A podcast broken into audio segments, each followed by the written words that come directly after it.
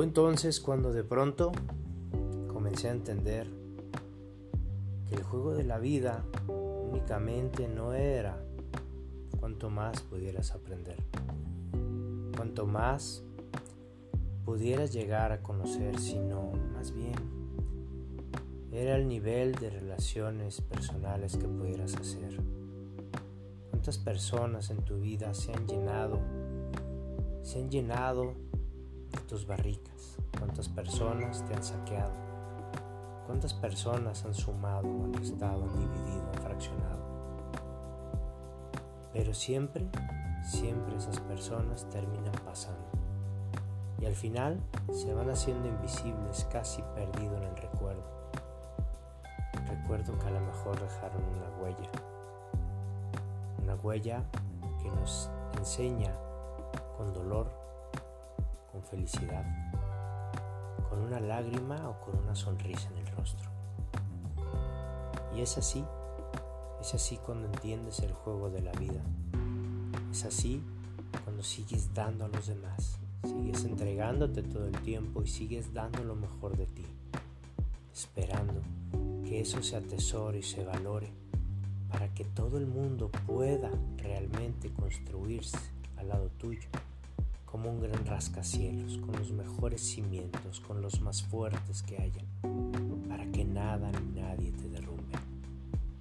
Es así como el juego de la vida comienza a tener claridad. Y no es hasta que en este mismo juego comienzas a comprender por experiencia propia y empiezas también a hacer lo mismo que el resto. Mejor emplea tu tiempo, lee mucho, ríe mucho, da mucho. Y es así como en esa gran medida te serán devueltas cada una de las historias, de los anhelos y de los deseos que te has forjado hasta el día de hoy. Aprende el juego de la vida para que puedas disfrutarla puedas encontrar al final del camino la felicidad y la plenitud y que estas de deseo de cariño y de corazón no lleguen hasta el final de tus días. Deseo con el gran cariño que este estatus y este nivel de plenitud lo encuentres todos los días por los que restan de luz en el juego de tu vida.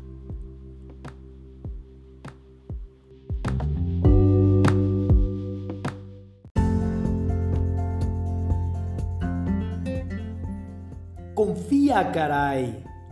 La vida es tan preciosa, la vida es tan hermosa, que a veces de pronto tanta tribulación, tantos conflictos, tanta toxicidad, a veces nos inunda nuestra vida y perdemos de vista lo más precioso que tenemos alrededor. La práctica que de pronto dejamos de tener es la contemplación, la reflexión, el disfrutar cada momento que tenemos con nuestra familia, con nuestros seres queridos, con nuestros amigos cada instante incluso de soledad que podemos disfrutar cada uno de nosotros.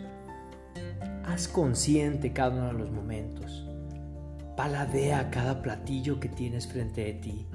Disfruta el instante que estás justamente viviendo ahorita, escuchando este podcast y, e interioriza realmente ya es tuyo este momento. No se trata de vivir el hoy sin importar el mañana, no, eso es una práctica banal. Claro que importa el mañana, sin embargo, estamos tan preocupados en el futuro, estamos tan preocupados en lo que sucedió en el pasado, que dejamos de observar lo que tenemos alrededor. Y hoy tienes un regalo precioso que Dios te ha dado que se llama vida. Disfrútala. Disfruta cada segundo, cada instante, cada momento.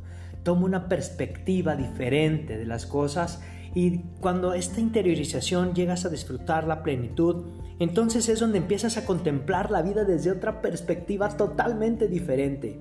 Es donde empiezas a ver los colores más vivos y empiezas a disfrutar cada una de las personas y verás cómo de pronto tu entorno se empieza a mover tan fuerte que empiezas a ver destellos de luz por todo tu camino. Intenta, intenta ser consciente Disfruta la vida, ten confianza en Dios, ten mayor fe, pídele todos los días a Dios que incremente tu fe para que puedas soltar más rápido las cosas, las cosas que son de este mundo y que se van a quedar aquí. Porque ¿qué crees? Después de que morimos no nos llevamos nada, absolutamente nada de este planeta.